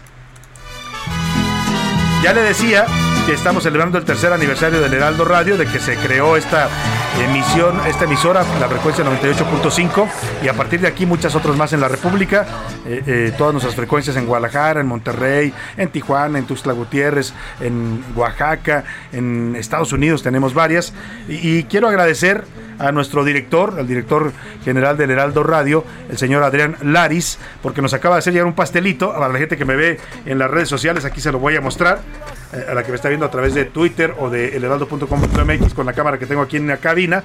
Es un pastel, a los amigos de radio se los describo con gusto, espero que no se les haga agua a la boca.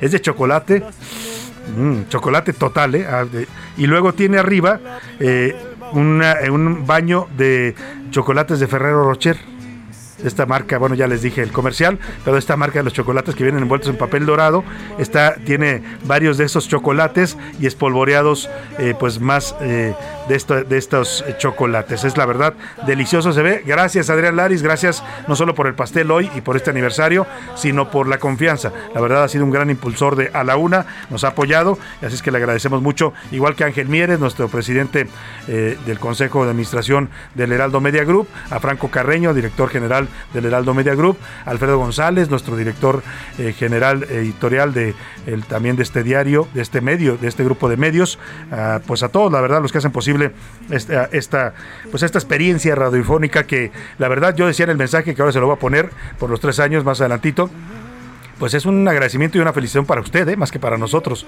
La verdad yo sí creo que el mérito de estos tres años es de usted, que nos ha ido favoreciendo con su preferencia, que nos va sintonizando, que nos va recomendando de boca en boca. Y mire, a la una hoy está posicionado entre los noticieros más escuchados de este horario a nivel nacional, ¿eh? no solo aquí en el Valle de México, lo cual, pues gracias para usted y un aplauso también para usted de verdad. El aplauso y las felicitaciones para usted por estos tres años de ayudarnos a hacer el Heraldo Radio. Ahora vamos a partir el pastel y por supuesto los que quieran pues les invitamos un pedacito. Por lo pronto, como siempre a esta hora del día nos vamos a escuchar sus mensajes, opiniones, comentarios y vamos a arrancar. Déjame primero saludo a Priscila Reyes que ya está en la línea. ¿Cómo estás Priscila?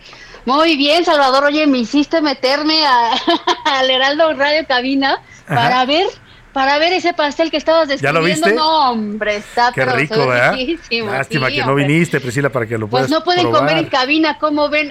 Ah, no, lo vamos a No partir pueden nada más. Y ahorita nos lo comemos afuera, Priscila. Y también, Sí, por supuesto, sí. ya está aquí José Luis Sánchez, nuestro jefe de información. Bienvenido, José Luis. Salvador García Soto, Pris, ¿cómo están? Bonito lunes arrancando la semana. Y bueno, pues yo sí, la verdad confieso, ya le arranqué una, una pequeña. Sí, pero que no te Ya vean en la cámara porque nos multan. Y este, así que bueno, pues ya está. y delicioso, se ve increíble. Y ya allá afuera, tras bambalinas, ya le agarré un, un- uno de estos chocolatitos que se envuelven en color Se dorado. ven riquísimos. Oye, Priscila, qué buena música nos programaste para esta ¿eh? semana. Ay, gracias Salvador, pues es con todo cariño para toda la comunidad. Son diferentes cosas, son personalidades, o sea, cantantes, artistas, compositores que pertenecen a la comunidad, son himnos que han sido adoptados por la comunidad, algunos no necesariamente fueron escritos para ellos, pero ya hoy Así ya se son convirtieron, bandera. ¿no? Así los tomó la es. gente. y también son canciones que crean conciencia. Y justo ahorita, mira, qué bueno que tocaste el tema, porque justo ahorita que tocaste el tema que pusimos, la de George Michael Outside, es un tema bien interesante porque esta canción la escribió George Michael para burlarse de una situación que, que le hicieron Salvador horrible. A ver, la salida del closet es un momento ultra eh, estresante para una persona que pertenece a la comunidad. Hay muchas sugerencias que dicen que ya ni siquiera debería de, sal- de- de existir esta salida del closet, ya deberían nada más de aceptar a la gente como es, punto que no te tengan que decir, a ver, mamá, papá, ¿qué crees? ¿Me gustan los niños o las niñas? ¿no? Sí, que no te vaya la gente preguntando por la vida, ¿no? No, que eres, pero- eres lo que eres y punto. Pero es, es, una, es algo famoso y a George Michael, vaya que se lo hicieron de una manera horrible, Salvador. Él salió, ya había rumores, pero salió del closet oficialmente de manera internacional. Imagínate que es un momento delicado y lo explotaron de manera internacional porque en un parque, en 1998, Sí. en el baño de un parque, él entró para hacer una actividad, a ver, que dentro de la comunidad es pues usual, es, es el rush de tener un encuentro para ellos, eh, un encuentro con un extraño. Pero resulta que había un hombre con el que lo, con el que lo iba a sostener este encuentro, que era un policía encubierto. Entonces fue como hasta una trampa, ¿sabes? Porque, a ver, tú entras a un baño y alguien llega y te coquetea y entonces accedes y resulta que era un policía encubierto y que lo arrestan. Sí, fue un escandalazo, todos- ¿te acuerdas? Escandalazo, escandalazo. Salieron, salieron, él sale del baño y tal cual, él, salir, él no salió del closet, él salió del baño, porque Sí. ahí estaban todos los paparazzis y se supo que era abiertamente eh, homosexual. Y seis años después hizo esta canción que, que es una burla totalmente a lo que sucedió, es muy chistosa, deberían de Claro. ver el video si es que no lo han visto. Es de eso trata esta canción de Outside. Muy ¿no? bien. Oye, Priscila, antes de continuar, vamos a escuchar un mensaje que nos hizo llegar un radio escucha, que además fue un colaborador también de este programa, el señor Ulises. Ulises, se me fue ahora su Ah. apellido. ¿Ulises qué es? Ulises, Ulises, Uli, es que yo le digo Uli. Uli. Ahora, ahora le decimos su apellido porque fue, colaboró mucho tiempo con nosotros. Cuando arrancamos este espacio, precisamente hace ya tres años y siete meses, le platicaba que nosotros empezamos antes que la frecuencia del 98.5 con el concepto de Heraldo Radio. Lo hacíamos a través de ABC Radio, que le mandamos un saludo a toda la gente de ABC Radio. Y en ese tiempo Ulises hacía voces para nosotros. Teníamos sketches y algunas situaciones cómicas. Eh, eh, después ya modificamos un poco el formato, pero nos manda este saludo y lo cual se lo agradecemos mucho al gran Ulises. Oiga usted, don Salvador, deseándole muchas felicidades por ese tercer aniversario de la información, periodización informativa del Heraldo Radio. ¿Verdad, chato? ¿Cómo no, carnal? Ya sábanas, don Salvador, que pues deseándole lo mejor a usted, a la bizcochito Pris, al valedor José Luis y a todos los de ahí del Heraldo Radio, ¿verdad? Sí, don Salvador, como dice el Litor, pues muchas felicidades por su tercer ah, año y pues pásenla muy bien, ¿verdad? Tú- Oh, claro que sí, don Salvador. Ya sabe, usted diga dónde es el festejo, que yo llevo las cervezas. Homero. Oh, Ahí está Ulises con su No. voz, es actor de voces y la verdad bastante divertido y simpático. Ulises David Gómez es su nombre completo. Le mandamos un abrazo, querido Uli, por estas, esta felicitación. Y ahora sí, Priscila, hicimos tres preguntas el día de hoy interesantes. Una tiene que ver con este diferendo fuerte choque que hay ya entre el presidente y la Iglesia Católica por el tema de la estrategia de seguridad. ¿A quién le cree más la gente en este tema? Eh, la segunda pregunta, José Luis. La segunda sobre el tema de las tarjetas de crédito, este aumento que la semana pasada Ay, se anunció. aguas con las tarjetas, Aguas, ¿eh? Aguas, mucho cuidado. Y, y sobre todo que ahorita están ofreciéndolas como pan caliente, ¿eh? Sí, los pues, bancos están hablando a diestra y No, y crédito le ofrecen en todos lados Sí, porque sí. saben que los intereses van a ser elevadísimos. Así que aguas. Y bueno, pues sobre el tema de Uber, que yo ahorita les voy a contar mi historia porque yo ayer llegué por la noche Qué al horror. aeropuerto, Ya ya, no sin Uber. tomar. Ya no pude tomar Uber, pero bueno, y a partir de este viernes ¿no? los Ubers no. Qué coraje y qué medida tan absurda por parte Pero de la aparte, autoridad. ¿cómo vas a llegar? Pregúntame yo. ¿cómo vas a llegar? Entonces te obligan a tomar un taxi en dónde? Pues exactamente es el problema, que mucha gente para, para salir también usa el Uber para poder llegar. De- decía el subsecretario que sí puedes llegar, pero yo he sabido de casos donde no Que también los agarran, Los están exacto. agarrando también, efectivamente. Aquí en la entrada, en la entrada, yo llegué por la terminal 1 ayer, pero me fui por la 2. Eh, en ambas entradas hay carteles y solamente hablan de abordaje, es decir, ahí. El pero- problema es que, a ver, a ti te pueden dejar, pero Exacto. al señor lo pueden multar si lo agarran ahí bajando pasajes. O sea, no pueden dejar ni bajar. Y el tema es que muchos Ubers ya no van a querer ir al aeropuerto. Si tú lo pides, van a decir no. Ya ya no voy para allá porque me van a multar. Oye, son 43 mil pesos, Priscila, no es cualquier cosa. Sí, no, además. no, está carísimo. Y miren, además más allá del precio que yo, por ejemplo, vivo en la Narvarte y me, en normal, el Uber me cobraba 110 pesos a las 8 y media de la noche. ¿Y un taxi del aeropuerto me cobró te cobró? 275 pesos. Ay, te salió barato. Y me salió barato por que- la hora, ¿eh? Que voy a estatal, pero me cuesta 450 Por eso, pesos. pero por taxi. la hora. Aún así esperé 15 minutos a que me dieran un auto porque no había. No hay. Y ojo, en el tema Tienes de que hacer una fila enorme. Exacto. Y ojo, en el tema de seguridad, nunca supe quién es mi chofer, nunca supe Así qué es. trayectoria llevaba, nunca pude compartir mi viaje, no sé, no se lo puedo compartir a nadie. Yo iba, yo iba acompañado, pero en un caso una mujer no puede compartir su viaje, no sabe las placas del automóvil, no sabe qué automóvil Terrible, es. O sea, terrible. totalmente inseguro el tema. Pues sí, esas son las preguntas del día de hoy. Aquí lo importante siempre es. ¿Qué dice el público? Público dice felicidades por este tercer aniversario, por la objetividad, diversidad, la alegría de Priscila y de José Luis. ¡Eh! Eso. Pueden mandar imagen del pastel de chocolate, dice acá. Ya la estamos subiendo a redes Ya la estamos subiendo a, a- a Ah, Twitter perfecto. para que la vea ahí en arroba ese gaseso. Ah, como opinión la iglesia puede opinar, pero ya lo dijo don Pato, no pondrá la otra mejilla, pero no tienen calidad moral. Entendiendo el ministerio de la religión, debemos empezar por terminar con influencias religiosas de todo tipo en las comunidades indígenas. Está de risa el gobernador de Coahuila. Y bueno, sigue hablando así, pero se les olvida que en Inglaterra era ilegal las expresiones homosexuales. Por eso tremendo escándalo. No, señor. No. Lo que pasa es que el problema de George Michael sucedió en Los Ángeles, en un parque de Sí, no Estados fue, Unidos. no fue en, en, en Los en Ángeles la Gran Bretaña, fue en Los no Ángeles. fue, así es, y fue detenido por acto lascivo, que era pues hasta tramposo. Después hubo controversia sobre esto. Bueno, saludos al equipo. Y ya se Las clases- modificaron esas leyes también en, Estados Unidos. ¿sí? Exactamente. Saludos al equipo. Las clases no han terminado, las actividades continúan y son evaluadas por las autoridades. Los alumnos en su mayoría y ah, pues los padres que trabajan, no hay con quien se queden, lo dice el profesor Edmundo Vaz. Mm, Ahí está su comentario. Gracias, profesor. Eh, buena tarde, Salvador y gran equipo. Respecto a la estrategia, este gobierno nunca la ha tenido, solo están improvisando en cada programa y por desgracia en ninguna han tenido éxito y lo más malo es que no reconocen sus errores. Nos mandan saludos desde Sinaloa, Juan Manuel Saludos a Palacios. Sinaloa. Saludos. hasta Gracias. Buenas tardes, Salvador, y a su gran equipo. Muchas felicidades por el tercer aniversario. Es obvio que como hablo no es católico, se pasa por el arco del triunfo todo lo que opina la iglesia. A él solo le duele lo que le pasa a su familia.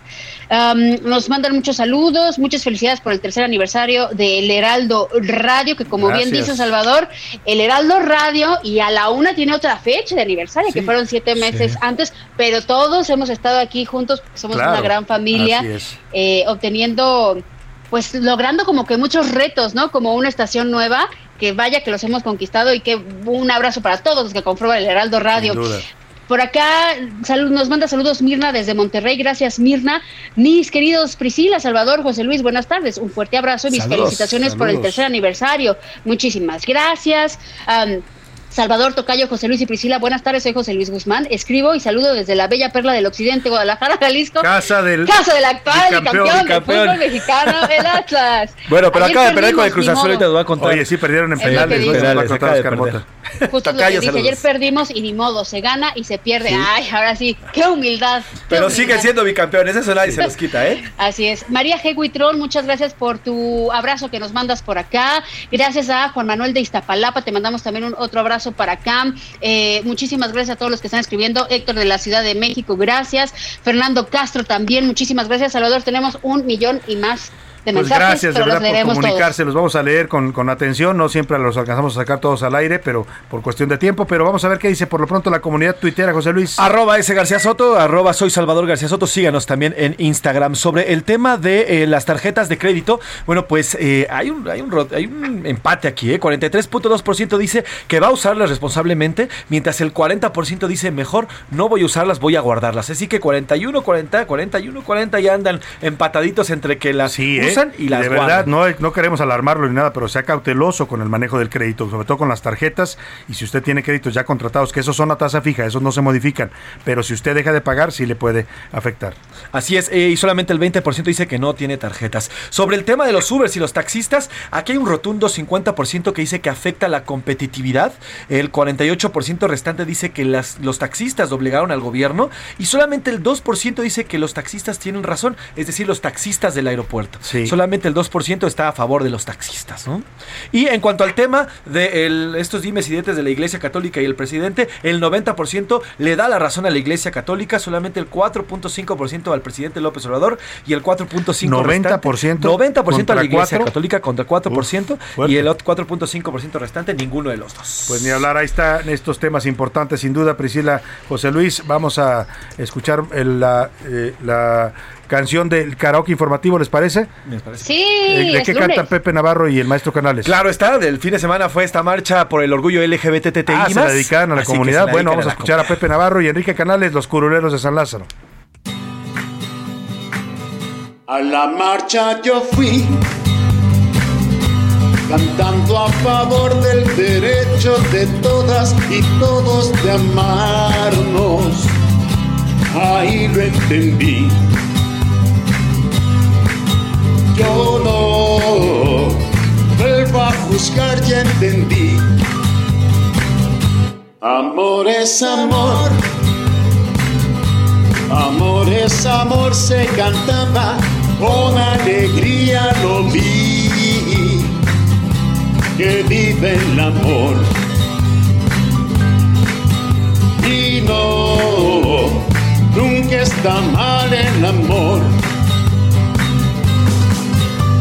Hetero trans que yo vi. Yo solamente hermandad es lo que vi. Si no entiendes, no hay dos. Tengo la solución. Vive y deja vivir. Hey, hey.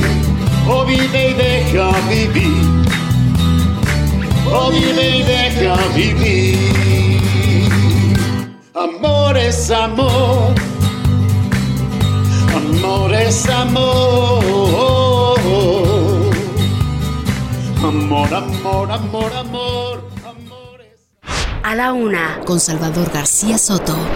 Ahí estuvieron los curuleros de Lázaro, Pepe Navarro y el maestro Enrique Canales, que además tuvieron una relación de varios años, ¿eh? Varios años, muy cercana, muy, muy cariñosa, muy afectuosa. Me refiero a una relación profesional, porque tocaron juntos mucho tiempo cuando estábamos en la chuleta. Les mando un abrazo a ambos. Oiga, y vámonos a este tema esta mañana. Los habitantes de Iztapalapa, los que viven en la colonia en San Juan Jalpa, justamente en la avenida San Lorenzo y la calle Estrella, amanecieron inundados, ¿eh? parecía que ya no era Iztapalapa sino Xochimilco, literalmente una megafuga de agua y se, y provocó pues un socavón.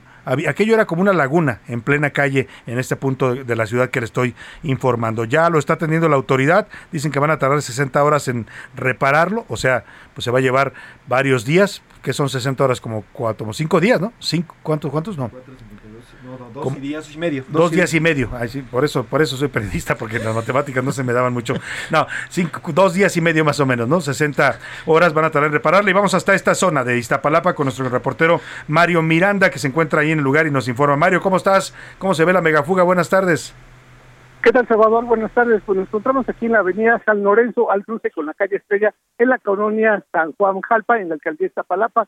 Y es como bien lo mencionas, una fuerte fuga de agua empezó a partir de las 8 de la mañana y comentarte que pues estaba el espejo de agua muy grande y un taxista intentó cruzar y no se fijó que había un hoyo, había un gran socavón, el taxi cayó en, esta en este enorme socavón, quedó ladeado, quedó parte de la mitad dentro de este socavón. Afortunadamente platicamos con el chofer, era un adulto mayor, se encontraba bien, muy nervioso, dice que nada más estaba mojado, que no se percató que había este enorme socavón que fue ocasionado debido a- al reblandecimiento del pavimento, debido a esta fuerte fuga de agua que se- los- lo que nos han reportado los trabajadores de sistemas de aguas que se trata de un tubo de 48 pulgadas el cual se rompió y lo está lo que ha ocasionado esta enorme fuga de agua que también ha afectado a los colonos a los vecinos que viven en la unidad San Lorenzo la cual la cual se encuentra aquí al lado y ya que se encuentra en la pendiente embajada pues toda el agua de esta fuga se ha ido metiendo aparte en esta unidad y ha ocasionado daños en al menos 10 automóviles que se encontraban estacionados en esta unidad Salvador Bueno, pues vaya situación esta. Dicen las autoridades que van a tardar 60 horas, Mario, en, repararla. Así es, a todos lo, come- lo que nos han comentado, 60 horas van a durar los trabajos para reparar esta enorme fuga de agua. Bueno, pues mientras el agua se va a estar desperdiciando. Y así están las cosas cuando hay escasez de agua en otros lugares, como en Monterrey, en otras ciudades de la República no hay agua. Mandar una foto de una presa que abastece a Ciudad Obregón, Sonora, que por allá tengo familia, les mando un abrazo, la presa de Loviachi se llama, eh, y está prácticamente vacía, ¿eh? Es, es, triste ver esta situación en este momento en las presas del norte de la República y la manera en que afectan el abasto de agua en varias ciudades importantes. Si usted tiene una fuga o, detecta una fuga en la calle, pues eh, le doy el número para que marque y la reporte de inmediato. 55 56 56 58 11 11. Repito, 56 56 58 11 11 es el número donde usted puede reportar cualquier tipo de fuga de agua. Y vamos a retomar el tema de la marcha del orgullo gay porque nos prepararon esta crónica. ¿De quién es la crónica, José Luis? Es Alberto Valiente. Alberto Valiente, Alberto compañero. Valiente nos hizo esta crónica de la marcha, 250 mil personas. La encabezó Claudia Sheinbaum, le dio el banderazo de salida, aunque hubo rechifla, ¿eh? porque llegó tarde la jefa de gobierno al arranque de la marcha.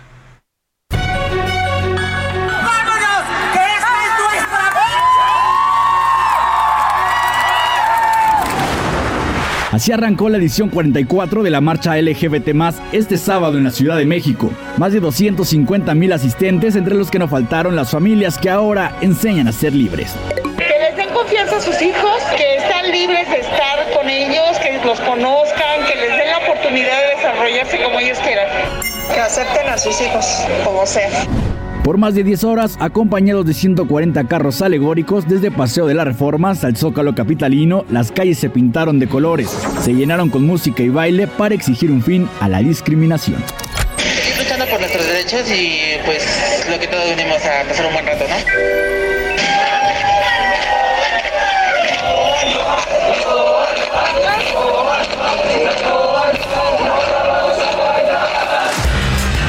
Así, en la plancha del Zócalo, con un concierto multitudinario, 22 artistas cerraron la marcha LGBT, dejando en claro que la diversidad no volverá a esconderse. Para la una, con Salvador García Soto, Alberto Valiente. Bueno, pues ahí está este tema. Vamos a ir a la pausa y lo voy a dejar con música, pero antes al regreso le platico cómo está el tema de la extorsión. Le voy a decir cuánto están cobrando por el derecho de piso en varias actividades que sufren este delito. Y además también hay noticias sobre los vapeadores. Un juez está autorizando el consumo de vapeadores en México después de que el gobierno federal los prohibiera. Vámonos con Telma Houston y Don't Leave Me This Way. No me dejes de esta forma, una canción de 1976 de las favoritas de la comunidad LGBT.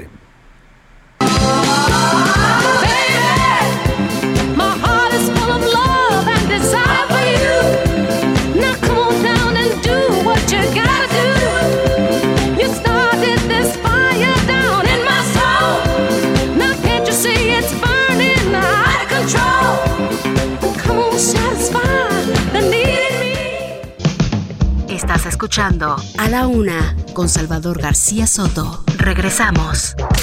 Sigue escuchando A la Una con Salvador García Soto. Amigos del Heraldo Radio, soy Salvador García Soto. Quiero simplemente comentarles la maravilla que es para nosotros celebrar tres años del Heraldo Radio. Es de verdad una satisfacción porque no son tres años que nos, nos hagan sentir vanidad. Lo que nos hace sentir es que en estos tres años hemos podido conectar con usted, con el público, con quien escucha todos los días la radio y con quien nos ve a través de las palabras. La verdad es eh, pues un buen momento para agradecerle a todo nuestro público que con su preferencia poco a poco ha hecho del 98.5 ya una de las estaciones más escuchadas en el Valle de México. En el caso de nosotros, a la una, con su servidor Salvador García Soto, nos hemos ido posicionando ya en el gusto de la gente y eso nos da mucho gusto. Aquí estamos y aquí seguiremos, esperemos muchos años más. Por lo pronto, hay que celebrar y queremos celebrarlo con usted, que es nuestro público. Sin usted, simplemente no seríamos nada. El Heraldo Radio, tres años. Gracias por su preferencia. Celebramos tres años. Heraldo Radio, con la H que sí suena y también se escucha. Bienvenido a tu dosis de buenas noticias. Mi nombre es Soy la Alegría. Joven originario del norte del país decidió emprender un viaje en bicicleta atravesando todo el territorio nacional cuya ruta tiene como origen el suelo oaxaqueño y como destino Ensenada, Baja California. Se trata de Iván Cueva, quien recorrerá aproximadamente 3.300 kilómetros a bordo de su bicicleta, atravesando prácticamente todo el territorio nacional, a excepción de la península de Yucatán. Pero no lo hará solo, sino estará acompañado de su perrito, un gran danés llamado Teo. Ah, sí, el canino irá en un carrito especial con dos ruedas que será jalado por la bicicleta de Iván, mientras Teo irá cómodamente acostado mientras su humano pedalea. Fue el fotógrafo Salvador Cueva, hermano de Iván, quien dio a conocer los detalles de esta travesía. A través de sus redes sociales, Salvador ya informó que actualmente Iván y Teo salieron de Oaxaca y han entrado a territorio de Puebla. Nada tienen de especial. Dos mujeres que se dan la mano. El matiz viene después. Cuando lo hacen por debajo del mantel, luego a solas, sin nada que perder. Tras las manos va el resto de la piel. Un amor por ocultar. Aunque en cueros no hay donde esconderlo, lo disfrazan de amistad. Cuando sale a pasear por la ciudad, una opina que aquello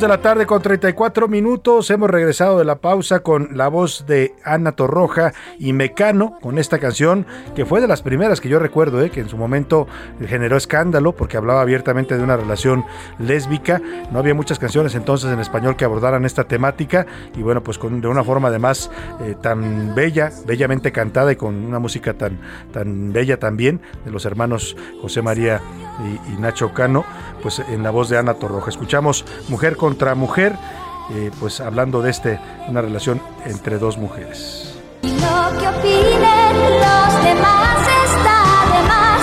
Quien detiene palomas al vuelo, volando a ras de suelo, mujer contra mujer. A la una, con Salvador García Soto. Oye, vamos a hablar de la situación en el PRI. Hemos venido dándole seguimiento a esta, a esta eh, problemática interna que está, tiene el Partido Revolucionario Institucional a partir de aquella carta que le dijeron exdirigentes nacionales del PRI a Alejandro Moreno Cárdenas, el actual líder del CEN. Eh, él lo recibió en una reunión ahí en la sede nacional priista. Dialogaron por varias horas, cinco horas de encerrona, en donde les pusieron sus puntos de vista, le dijeron que analizara la conveniencia de presentar su renuncia. Él dijo que no, que se queda en el cargo, que se iba hasta que terminara su encargo estatutario, que es en agosto de 2023, pero hizo compromisos con ellos, les dijo que se volverían a ver, que iban a hablar sobre inclusión en el partido, sobre renovación de órganos, etcétera, pero nada, después el, a la semana pasada el, el señor Alito Moreno declara que ya no los va a recibir, que no habrá más reuniones privadas y que si quieren hablar de los temas del partido, pues que se vayan al Consejo Político Nacional, que es el órgano de decisión, claro, un órgano en donde él tiene el control casi absoluto de este, de este órgano. Pero para hablar de este tema, la respuesta que les dio Alejandro Moreno a los exdirigentes del PRI,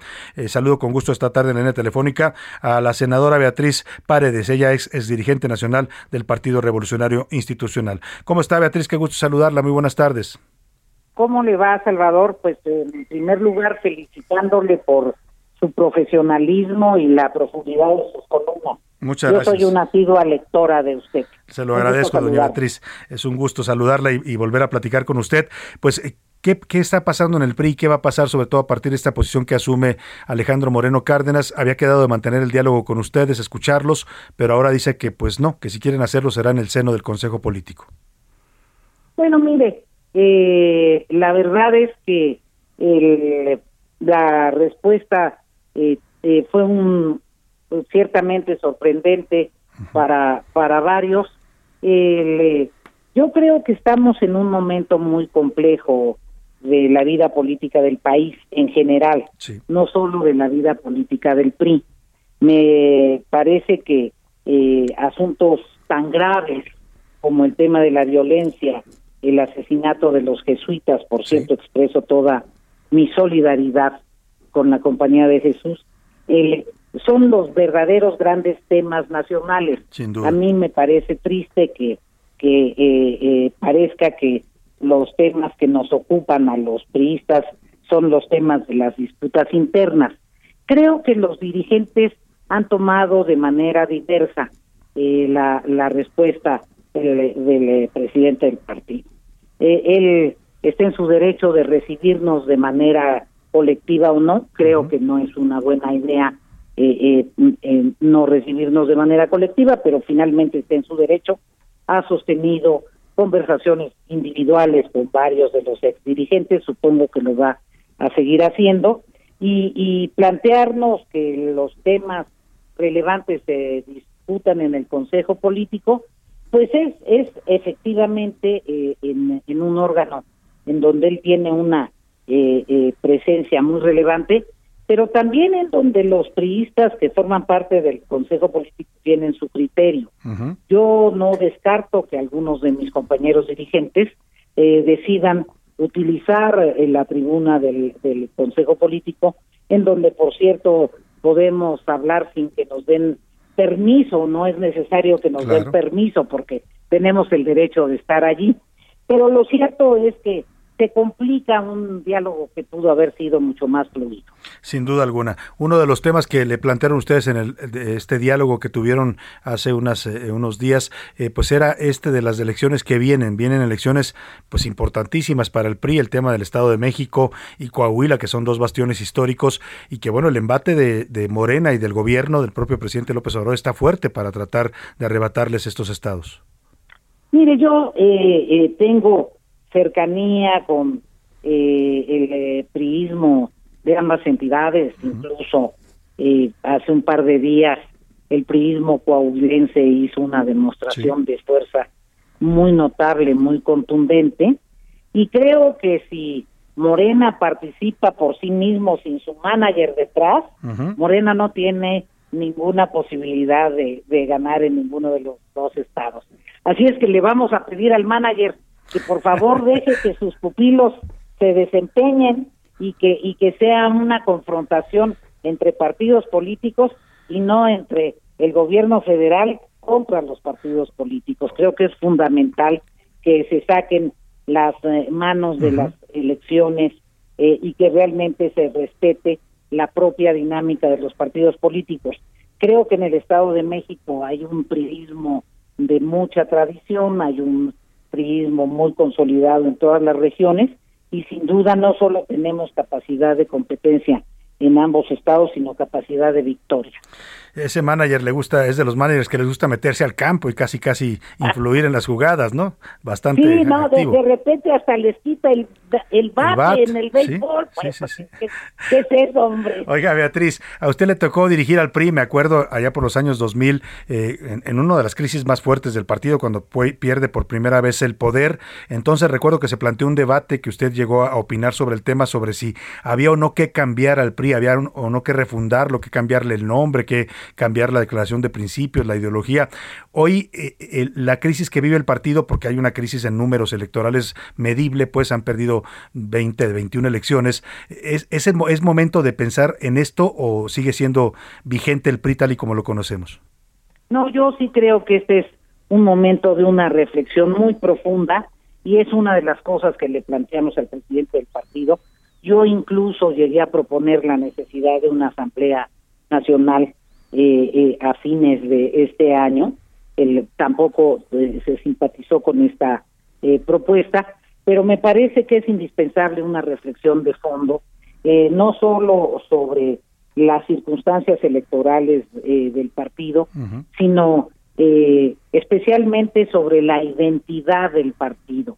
creo que estamos viviendo un momento de transfugismo de eh, eh, muchas de nuestras bases eh, hacia Morena, propiciado por Morena, y, y creo que tenemos que reencontrar a cuáles son los segmentos de la población que vamos a genuinamente representar, a quiénes representamos, cuáles son las eh, propuestas que los aglutinan. Y en términos generales todos los partidos políticos tienen una crisis porque la sociedad, la ciudadanía siente que ya no requiere de intermediación para plantear sus asuntos.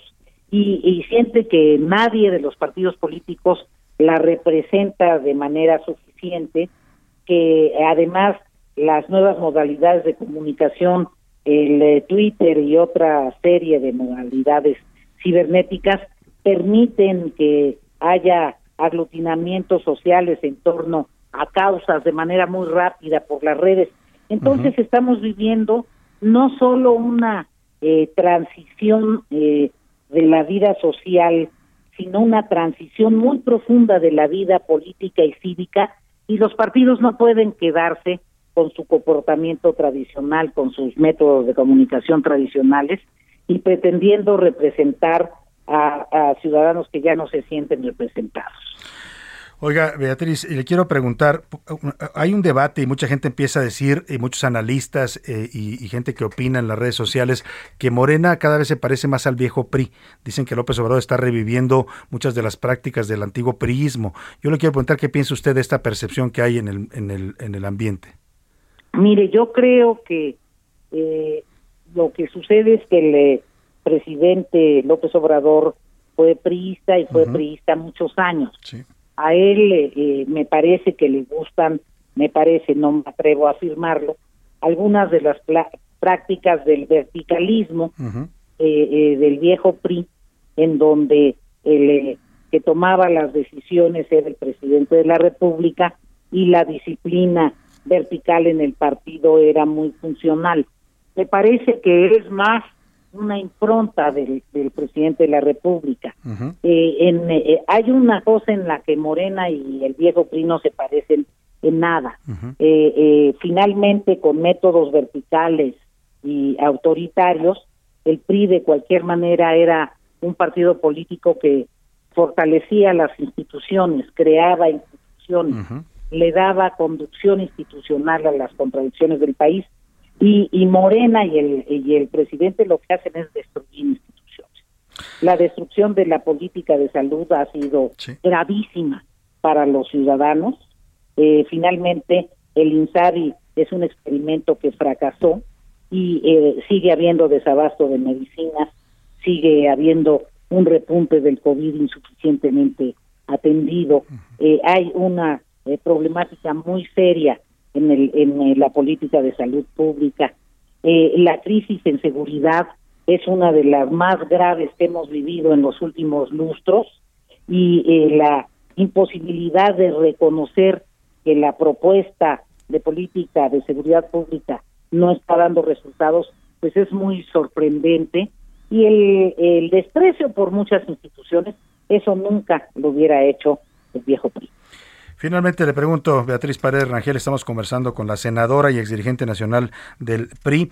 Eh, hay, hace, hace algunos años José Antonio Crespo, el doctor José Antonio Crespo, que usted conoce bien, eh, planteó en un libro esta pregunta eh, eh, a propósito de cuando el PRI perdió la presidencia de la República en el año 2000.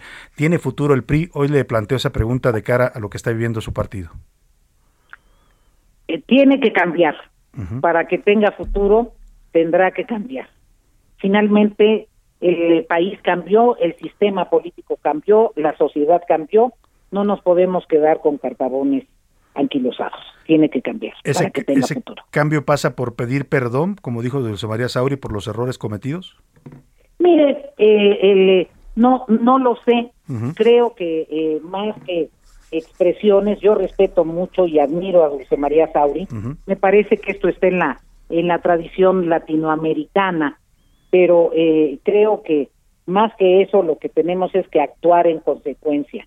Las personas, eh, los ciudadanos quieren más hechos eh, que palabras y hay que demostrar con hechos que las actitudes que la ciudadanía nos ha reprobado en, en votaciones adversas, somos capaces de modificarlas de fondo.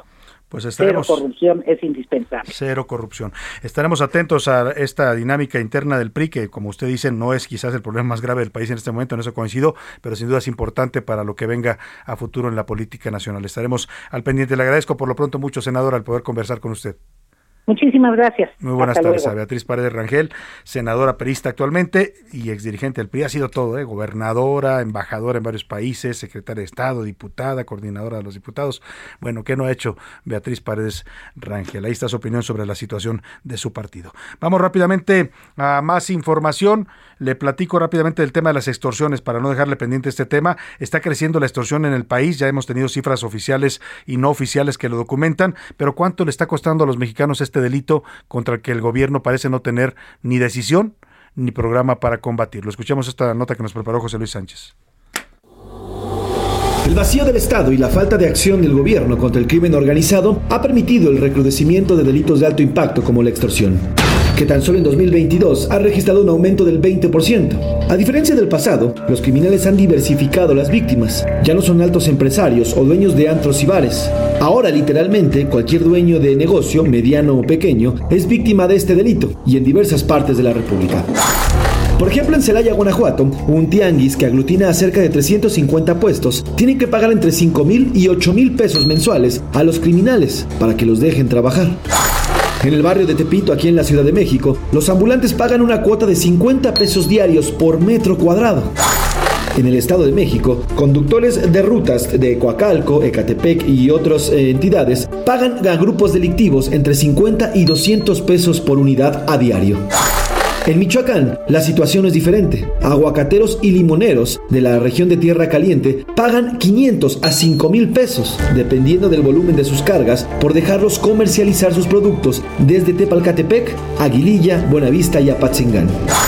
En Querétaro, justamente en la Sierra Gorda, organizaciones criminales piden a los constructores montos que van de los 50 mil hasta los 200 mil pesos para permitir el desarrollo de obras. Esto según la Coparmex.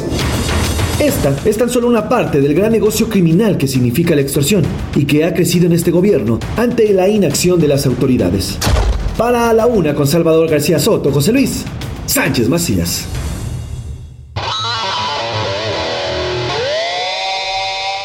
Oscar Mota, ¿cómo estás? Muy buena tarde. Mi querido Salvador García Soto, ¿cómo estás? Te mando un gran abrazo, amigas y amigos. Hoy un gran día para ganar. Eh, hay que iniciar la semana con mucha información. Tres temas importantes. Número uno, mi querido Salvador. No me gusta ser ave de, ave de mal agüero, pero bueno, lamentablemente no traigo una muy buena noticia. Eh, Fernanda Contreras fue eliminada hace unos minutos ¿Ya de la Wimbledon. Sí, eh, se enfrentó a la eh, polaca Magda Linet. Un partido que estaba planeado a las 11 y cuarto de la mañana, tiempo de Ciudad de México. Se fue alargando, se fue alargando porque no había acabado el partido previo que estaba en esa cancha, que era la 17. Al principio, eh, Fernanda Contreras tuvo algunos de estos temas, eh, no se enganchaba, un poco de nervio. Me la despacharon en el primer set 6-1, apenas en 22 minutos. El segundo set fue más digno, fue más peleado. Termina 6-4 a favor de la más experimentada que fue eh, Magda Linet. Y bueno, me parece que a partir de ahora eh, lo que tiene que hacer Fernanda Contreras es, bueno, ya llegó a una primera ronda de Wimbledon, hay que pelear por la segunda. Hacia adelante. Y es una Así jovencita, es. además, Sí. muy joven. O sea, yo creo que de todas maneras hace historia. ¿Es Sigue correcto? siendo la mexicana que más ha avanzado en Wimbledon. Pero vamos a ver, pues, como dices tú, a futuro, seguramente una promesa para el tenismo mexicano. La primera desde Angélica Gabaldón en 1996, que juega obviamente este torneo. Entonces, lo que tiene que hacer ahora para el próximo año es eh, avanzar a segunda ronda. Entonces, una, insisto, participación digna, verdaderamente lo que tuvo para Fernanda. Fernanda Contreras. Bravo, Fernanda, bravo a, a la- a seguirle. Va a iniciar ya, voy con el número 2, va a iniciar ya el torneo de apertura 2022 en esta semana, el próximo viernes. Y para calentar motores, el Cruz Azul se ganó por ahí una copa, se llama la Supercopa de la Liga, se la gana el Atlas. No es el campeón de campeones, que ese ya lo tenía Atlas porque es bicampeón. Entonces, pues ahí se hicieron como que una, una Como reta, ¿no? simbólico, ¿no? una Pero- reta simbólica, importante ¿no? porque le pega al bicampeón. Es correcto. Escuchemos las palabras de Sebastián Jurado, portero de Cruz Azul.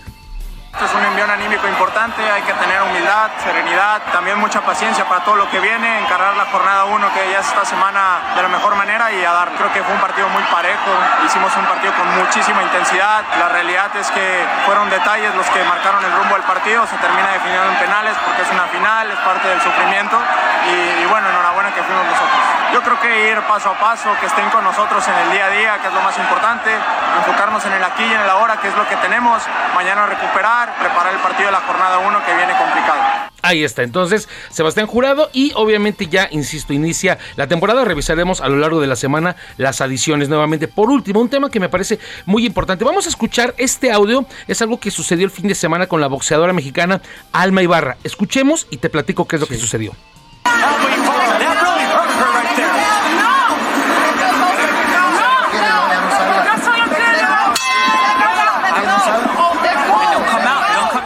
¿Qué Dice- sucedió? Dice Alma Ibarra, se alcanza a escuchar, metieron la cámara en el momento en el que ella iba a salir al cuarto round, le dice su entrenador, ella peleaba contra la estadounidense Jessica McCaskill, pero estaba recibiendo una golpiza verdaderamente, y dice la propia peleadora, no, ya no quiero salir. O sea, ella dijo que ya pararon la pelea. Prefiero llegar con salud a mi casa. Honesta. Al principio dice. Inteligente, además, Sí, ¿no? claro, y además lo que había pasado hace poco con una de las boxeadoras mexicanas.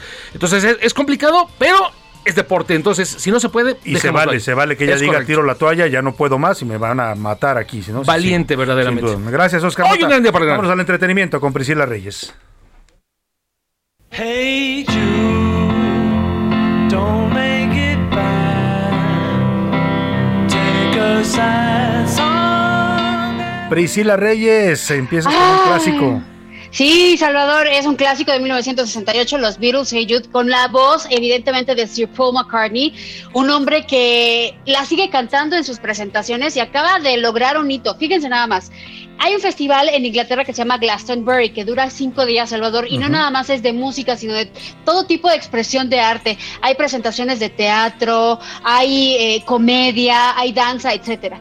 Y eh, en este sábado, él se convirtió en la persona más longeva en presentar un show en el Glastonbury porque acaba de cumplir 80 años. Sí, 80 años y todavía rock and 80 rollando. años, sí, y canta re bien. Incluso la más joven también se acaba de convertir en este mismo festival, Billie Eilish, con 20 años. Mm. Entonces, ahora sí que no es 40-20, sino 80 y 80 y 20. 20. Ya tenemos estos dos logros importantes.